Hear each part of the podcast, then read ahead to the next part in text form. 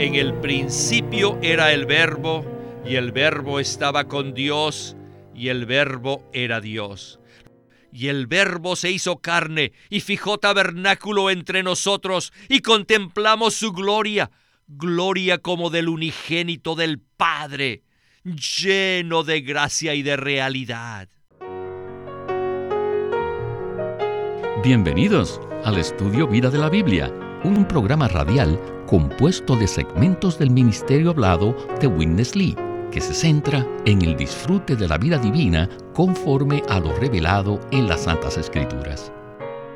Los invitamos a que visiten nuestra página de internet radiolsm.com y allí podrán escuchar gratuitamente todos los programas radiales del Estudio Vida. radiolsm.com el libro de Hebreos es un libro que contiene muchas comparaciones. Compara las cosas del Antiguo Testamento con la economía de Dios en el Nuevo Testamento. Este libro fue escrito para los creyentes hebreos quienes apreciaban la fe y la salvación en Cristo, pero también apreciaban las cosas del Antiguo Testamento debido a su viejo trasfondo religioso.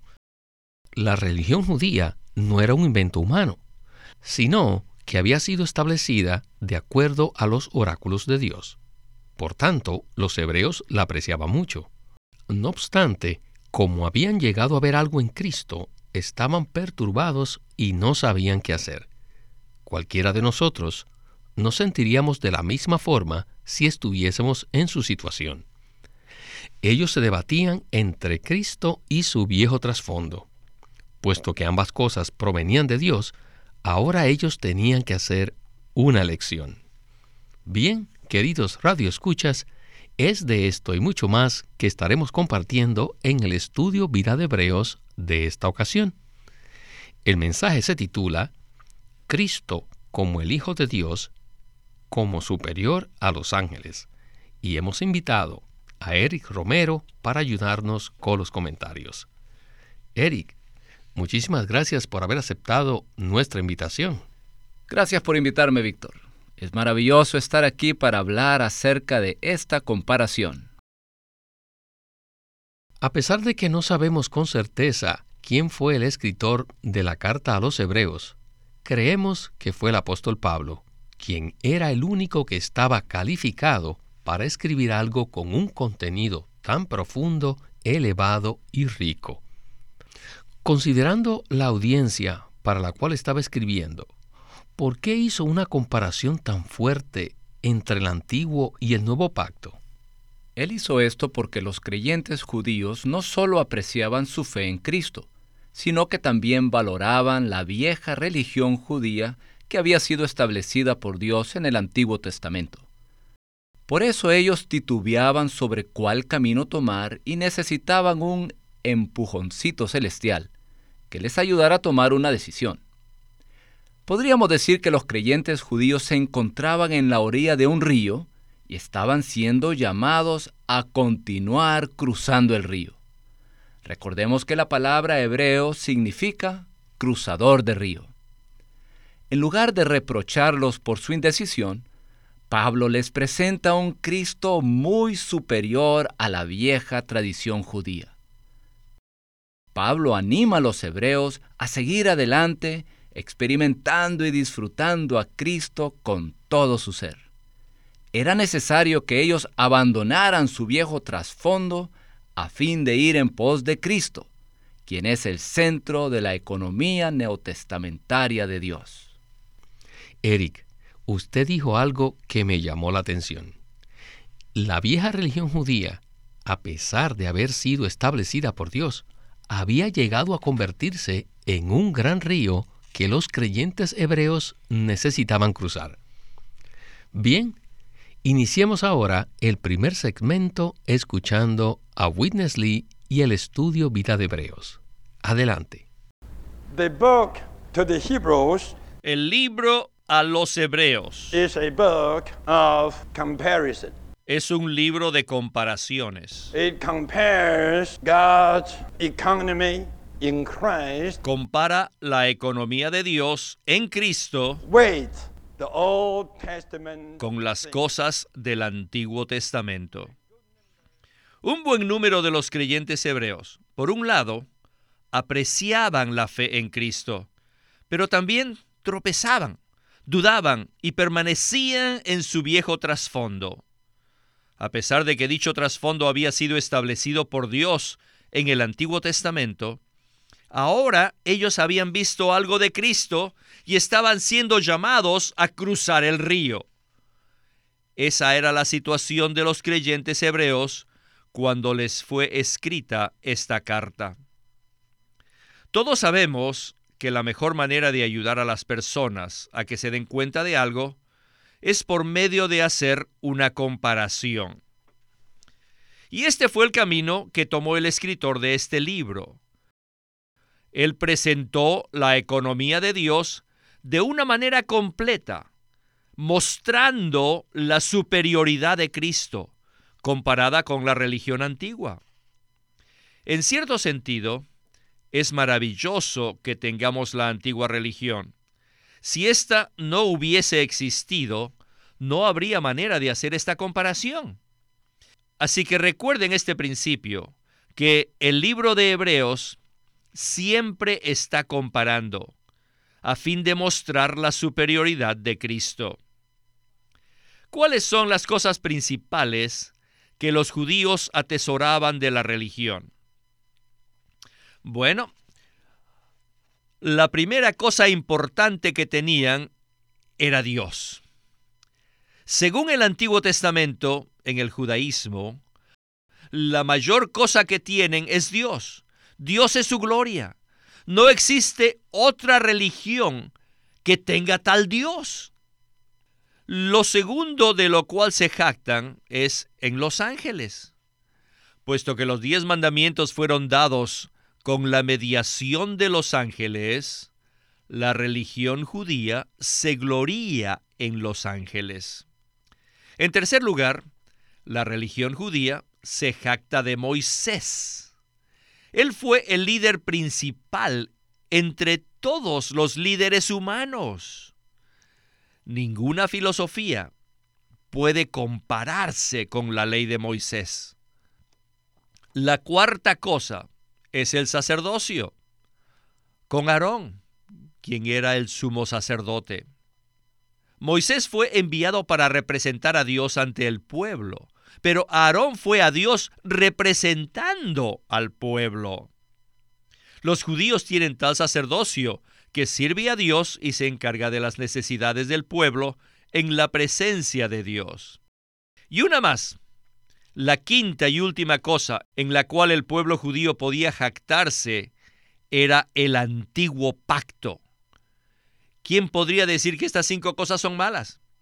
Tenían a Dios, a los ángeles, a Moisés, al sacerdocio y finalmente tenían el antiguo pacto con sus servicios y sus promesas. El escritor usa estas cinco cosas como la base para hacer la comparación con Cristo. Pues bien, Pablo, como un abogado experimentado, expone a los creyentes hebreos a los hechos de su caso e inicia enumerando las cosas principales del Antiguo Testamento. Los antepasados judíos se jactaban de Dios, los ángeles, Moisés, el sacerdocio con Aarón a la cabeza y el antiguo pacto.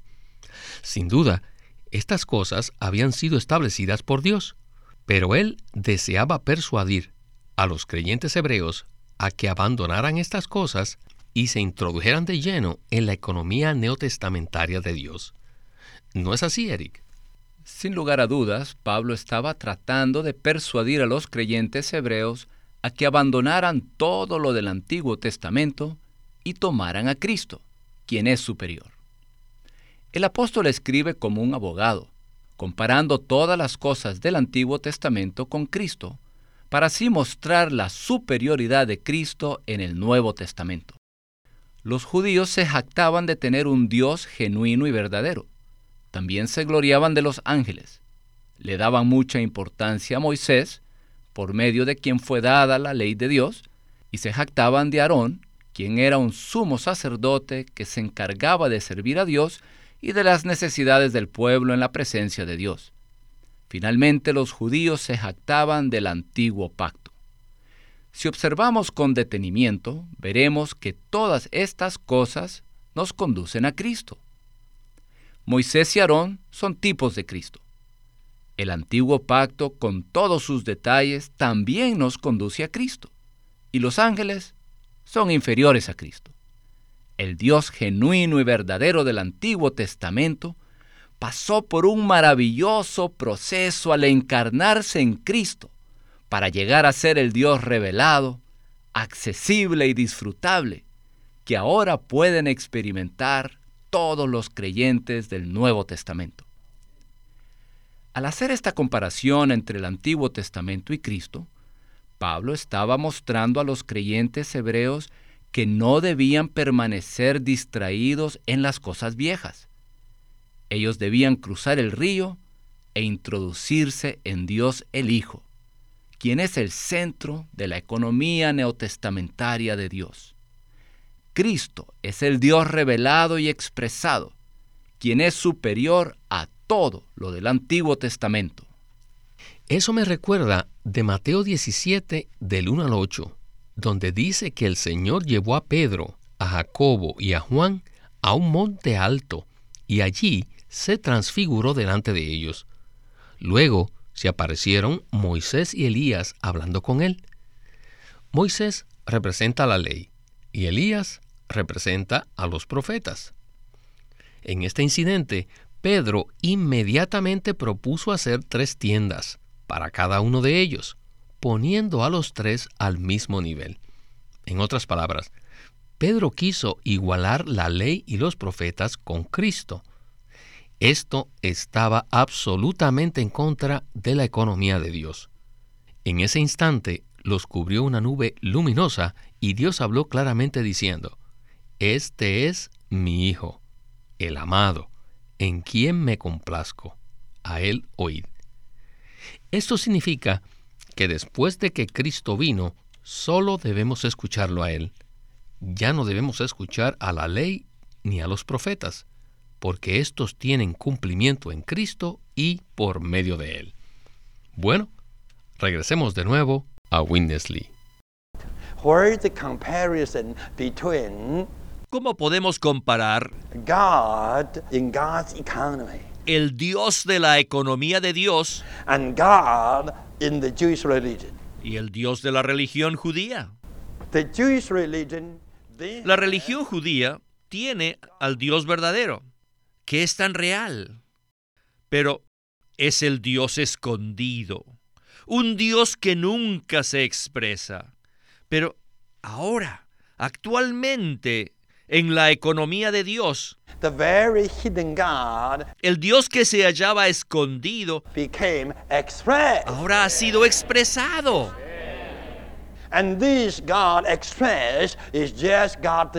Este Dios expresado es Dios el Hijo. Oh, Los judíos tienen al Dios verdadero, pero nunca le han visto. Oh, judíos, su Dios es un Dios escondido. No obstante, nuestro Dios es un Dios expresado. Cuando el apóstol Juan escribió su Evangelio, lo inició con la siguiente frase.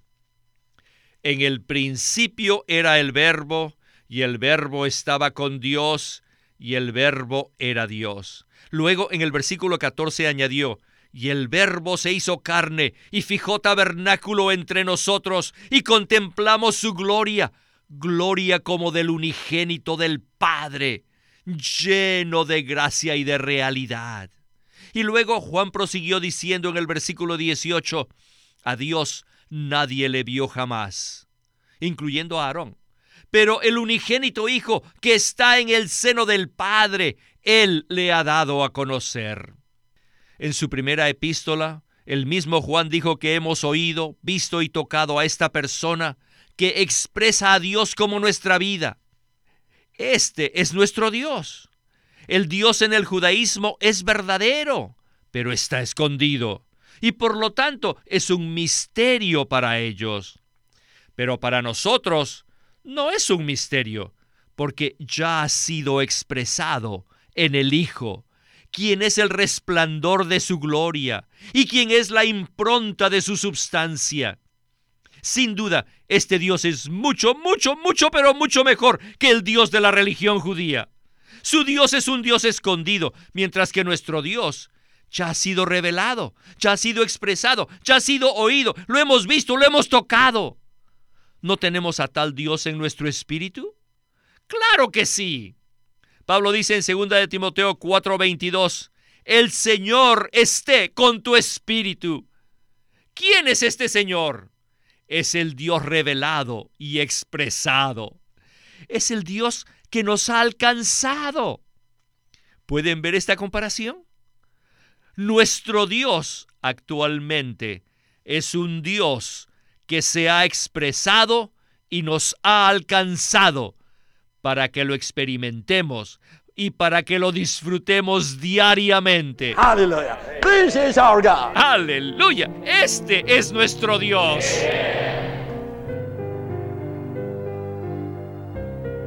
Eric, qué Dios tan maravilloso tenemos. Pablo compara el Dios del Antiguo Testamento con el Dios del Nuevo Testamento. En el Antiguo Testamento, Dios estaba escondido, lo cual es muy diferente al Dios que tenemos en el Nuevo Testamento. Entonces, ¿nos podría usted decir, quién no querría un Dios revelado, expresado, que se pudiera experimentar y aún poseer? No conozco a nadie que no quiera tener y experimentar a un Dios así. Según Juan 1.14, el Verbo se hizo carne para revelar a Dios y testificar de Dios. De esta manera Dios pudo ser tocado, revelado, explicado, definido y experimentado. En Juan 1.18 dice, a Dios nadie le vio jamás. El unigénito Hijo que está en el seno del Padre, Él le ha dado a conocer. Este Dios expresado es el Hijo de Dios. Hay muchos versículos que nos ayudan a ver esta realidad. Por ejemplo, Isaías 9:6 dice, Porque un niño nos es nacido, hijo nos es dado, y se llamará su nombre Padre Eterno. En el Antiguo Testamento Dios estaba escondido, no se había revelado a nosotros. No obstante, en el Nuevo Testamento, Dios ha sido revelado y expresado por medio del Hijo para que podamos experimentarlo y disfrutarlo. Aleluya por este Dios que pasó por la encarnación, la muerte, la resurrección y ha llegado a ser el Espíritu vivificante, a quien ahora podemos poseer y disfrutar día tras día y a cada momento. Y yo no puedo decir más que aleluya. Bueno, regresemos de nuevo con Witness Lee para el siguiente segmento. Now, Ahora, talking about angels. hablemos un poco acerca de los ángeles. Christ as the Son of God. Cristo como el Hijo de Dios, That means as God es decir, como el Dios expresado, is superior to the angels. es superior a los ángeles. No need to say our God. No es necesario decir que aún el Dios del judaísmo era muy superior a los ángeles, debido a que los ángeles son sus siervos. Más adelante veremos que los ángeles son como vientos y como llamas de fuego que sirven para el propósito de Dios. No debemos considerar que los ángeles son muy elevados. No, ellos no solamente son inferiores a Cristo, They are much inferior to you. también son inferiores a ustedes. They are not so pretty. Ellos no son tan bellos. They are like, like a wind. Son comparados a un viento o como un fuego que sirven para el propósito de Dios.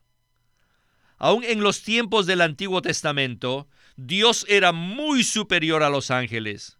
Y ni se puede comparar con Jesús, el Hijo de Dios. Comparado a nuestro Jesús, ellos son muy inferiores. Él es Dios mismo. ¿Por qué es Dios mismo? porque es Dios el Hijo, quien es la expresión de Dios.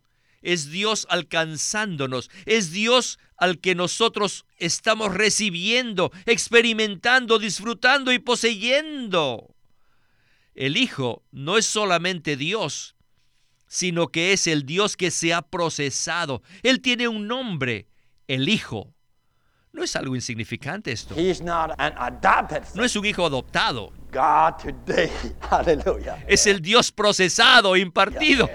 is God the Son. A pesar de que Jesús era el Hijo de Dios, He was. no fue completamente declarado como hijo, sino hasta después de su resurrección. La Biblia dice que Dios resucitó a Cristo de entre los muertos. Él salió de la muerte y esa resurrección fue una declaración de que fue designado Hijo de Dios. Cristo en resurrección fue declarado Hijo de Dios, quien es superior a los ángeles. En Hebreos 1.5 dice, porque a cuál de los ángeles dijo Dios jamás, mi hijo eres tú, yo te he engendrado hoy. Y otra vez, yo seré a él padre y él me será a mí hijo.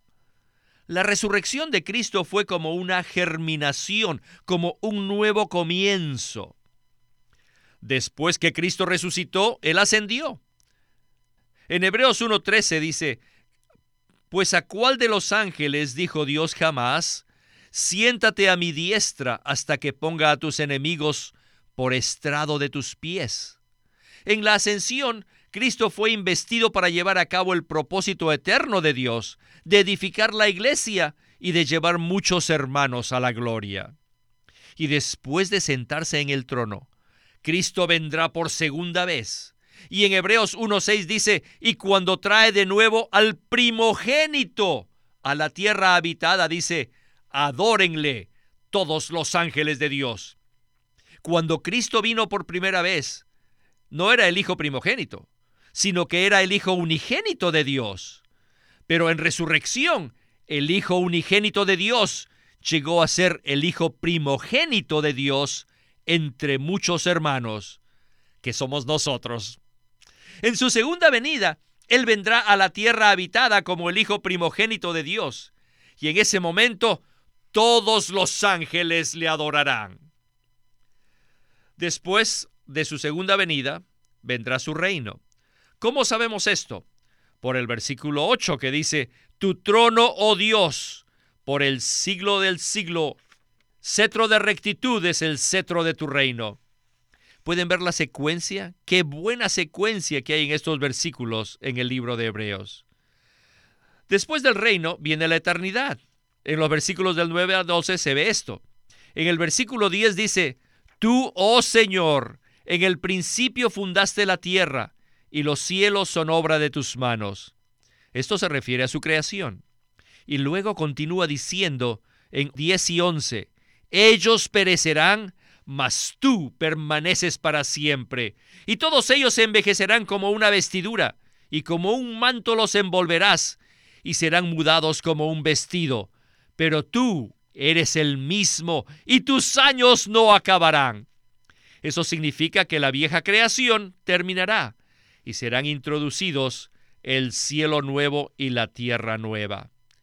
¡Qué porción tan maravillosa! In such a short portion, you have the as- resurrection, ascension, second coming, the kingdom, and eternity of Christ. En una sección tan corta podemos ver la resurrección, la ascensión, la segunda venida, el reino y la eternidad de Cristo.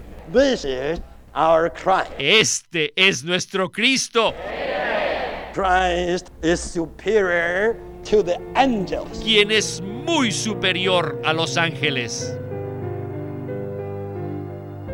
Eric, este mensaje fue dado hace 25 años, pero aún hoy en día conserva su vigencia. Tal parece que existe cierta fascinación hacia los ángeles en algunas culturas. No obstante, la palabra en el libro de Hebreos y en este ministerio es muy clara. ¿Para qué nos preocupamos por los ángeles cuando tenemos al Cristo de Dios? No hay razón alguna para enfocarnos en los ángeles, pues Cristo es muy superior a los ángeles. como dice Hebreos 1.6. Adórenle todos los ángeles de Dios. No existe punto de comparación entre los ángeles y el Cristo de Dios. Cristo es superior debido a la posición que Dios le asignó. Cristo es el todo y en todos en el universo, desde la eternidad pasada hasta la eternidad futura. Eso me recuerda de un himno que dice en el coro, Todo en todo siempre, Cristo cantaré. Todo en Cristo está y Cristo todo es. Amén. El capítulo 1 de Hebreos es maravilloso. Este capítulo nos da una descripción de Cristo desde la eternidad pasada hasta la eternidad futura. Este es nuestro Cristo. ¿Cuán superior es Él a los ángeles? Bueno, Eric, ya se nos terminó el tiempo y le agradezco mucho que nos haya acompañado en el estudio Vida de la Biblia con Witness Lee. Ha sido un gozo estar aquí.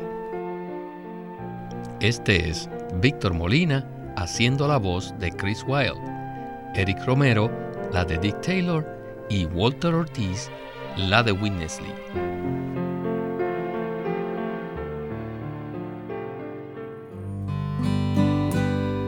La vida es el punto central de toda la Biblia.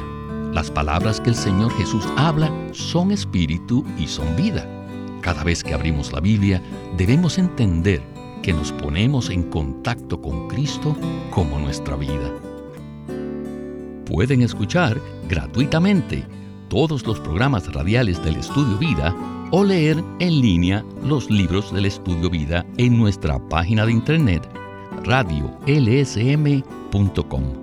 Una vez más, radiolsm.com. Si desean, pueden comunicarse con nosotros enviándonos un correo electrónico a estudiovida.lsm.org. Una vez más, estudiovida.lsm.org o llámenos a nuestro teléfono gratuito 1-800-810-1149. 1-800-810-1149. El estudio vida de la Biblia se centra en la experiencia de Cristo como vida, en el aspecto práctico de la unidad de los creyentes. A través de los mensajes del estudio vida, Winnesley recalcó la importancia de que nosotros crezcamos en vida y ejerzamos nuestra función como cristianos a fin de que el cuerpo de Cristo pueda edificarse a sí mismo en amor.